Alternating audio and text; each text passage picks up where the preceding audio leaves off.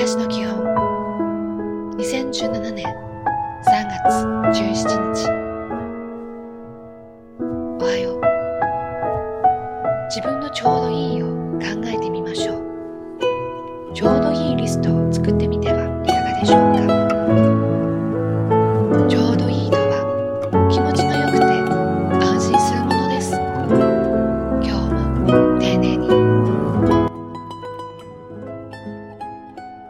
ちは時折立ち止まることも大切です。新しさ変化成長だけが価値と思わないように立ち止まって動かないことにも価値はあります。いい一日を。おやすみなさい。修復しましょう。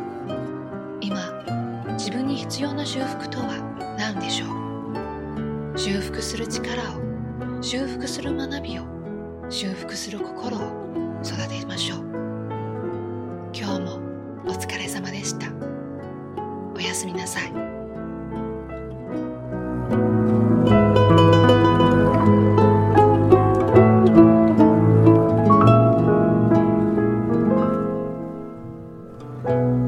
ん。